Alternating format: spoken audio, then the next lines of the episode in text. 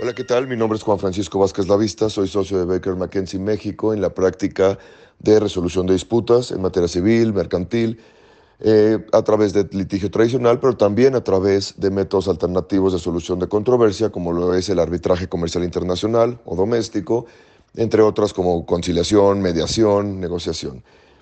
Es innegable que con el avance de la tecnología también tiene que adaptarse y avanzar el derecho a las nuevas realidades y a las nuevas disputas que se presentan.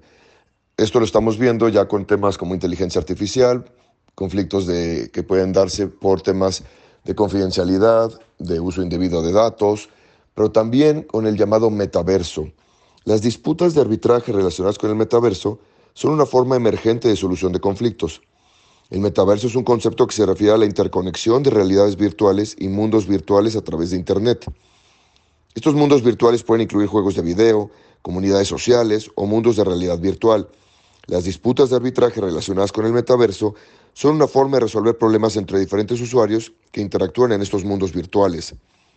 El arbitraje implica la elección de un árbitro que escuche los argumentos de cada parte y decide una solución justa y equitativa para el conflicto sin tener que acudir a un tribunal judicial para obtener esta resolución.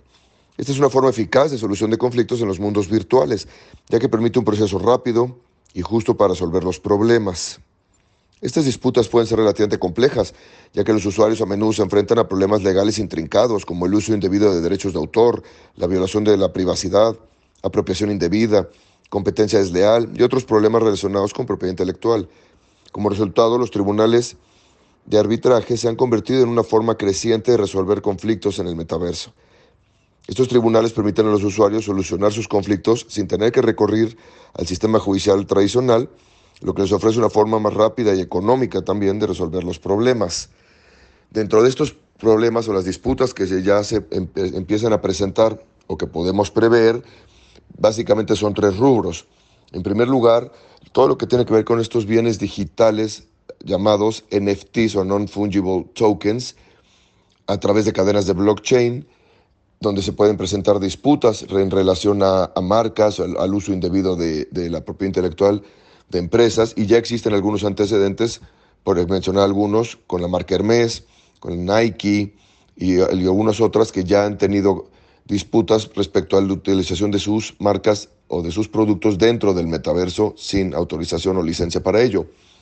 Otro tipo de disputas previsibles es las de los propios usuarios contra las plataformas que, se, que prestan este tipo de servicio, porque te pueden haber ofrecido comprar un bien virtual con ciertas dimensiones o ciertas características y pudiera llegar a cambiar dentro de la plataforma el, el ambiente virtual y eso va a dar lugar a disputas como si se tratara de disputas de inmobiliarias o de construcción o de propiedad en el mundo real.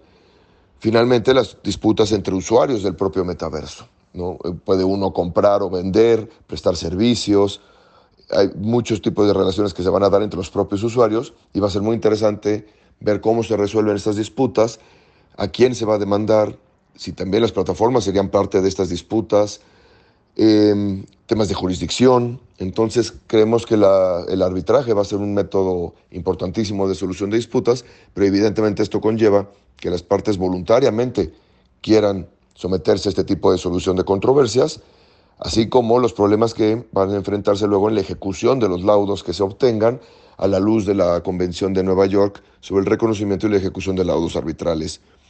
En breve, eh, hay más preguntas que respuestas en este momento, pero es muy importante empezar a analizar estos temas porque ya nos alcanzó esta realidad virtual.